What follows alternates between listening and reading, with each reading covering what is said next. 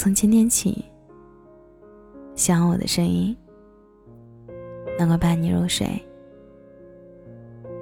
晚上好，我是小仙男。很多时候，我都在想，这个世界是怎么看待年轻人的？近期大概是五四青年节的缘由，接二连三的出现关于写年轻人的话题。然而，一段关于赞美后浪的视频，瞬间在网络上火起来。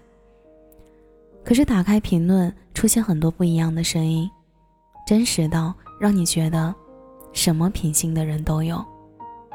即使是这样，我也觉得这就是最真实的声音。被人羡慕的年轻人只在少数，大多数的年轻人都在很努力的生活着，有着各自的心事和烦恼。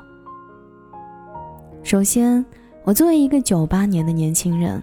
看完并没有想要转发的冲动，不是这个视频不好，而是那口中赞扬的后浪，并不符合我。开头讲到的科技繁荣，人类积攒几千年的文化，说羡慕为我们准备的礼物。然而，科技发达让生活更加方便，相应的也增加了社会对我们的要求，竞争激烈。稍不留意就容易被淘汰，智能机器的出现更是减少了很多岗位。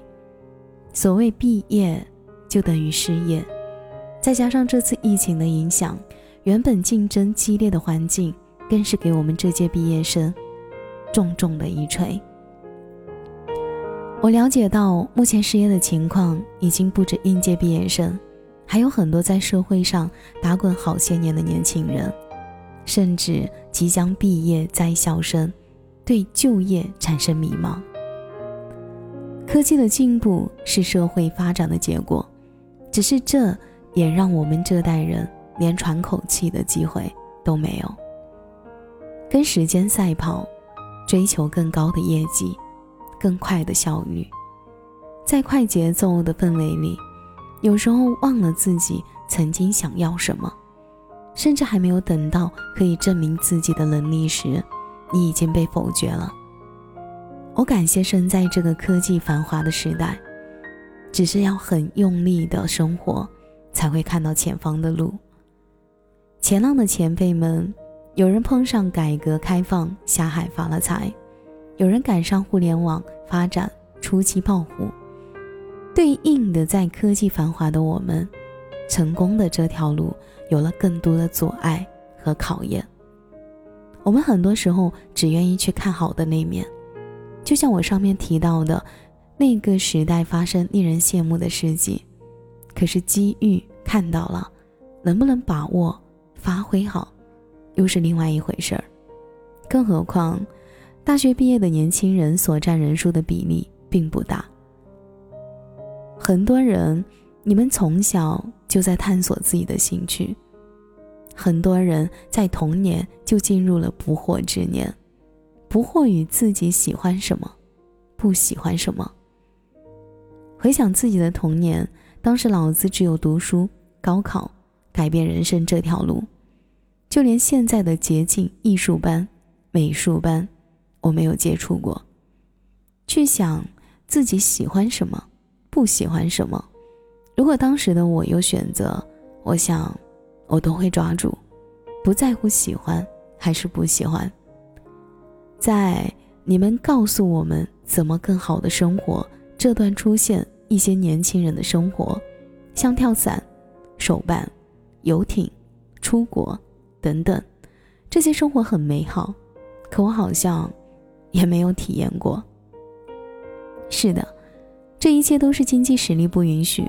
光鲜亮丽的背后，依旧会为生活的声波、生计奔波。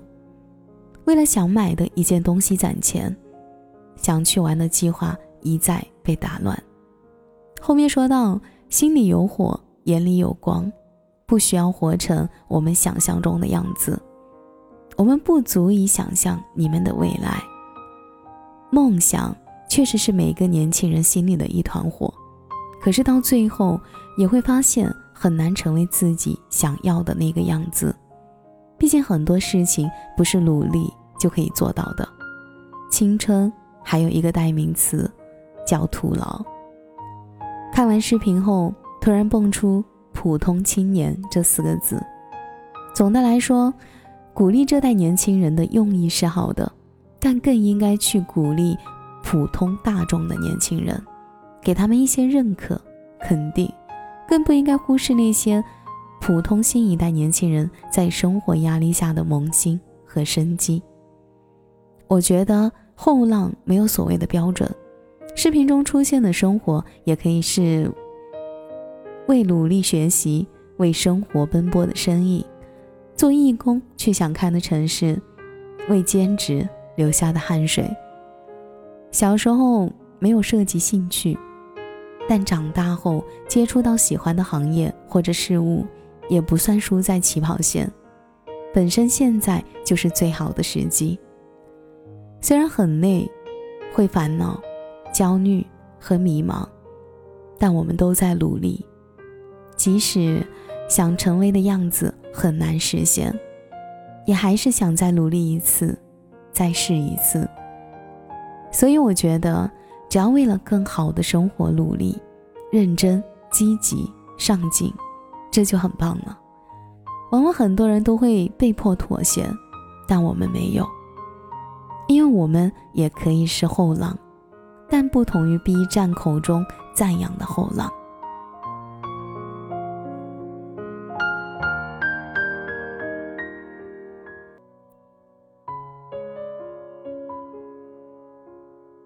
感谢你的收听，我是小仙嫩。如果你刚刚喜欢我的声音，记得点点关注我。每晚十一点，我都在这里等你。节目的最后，祝你晚安，有个好梦。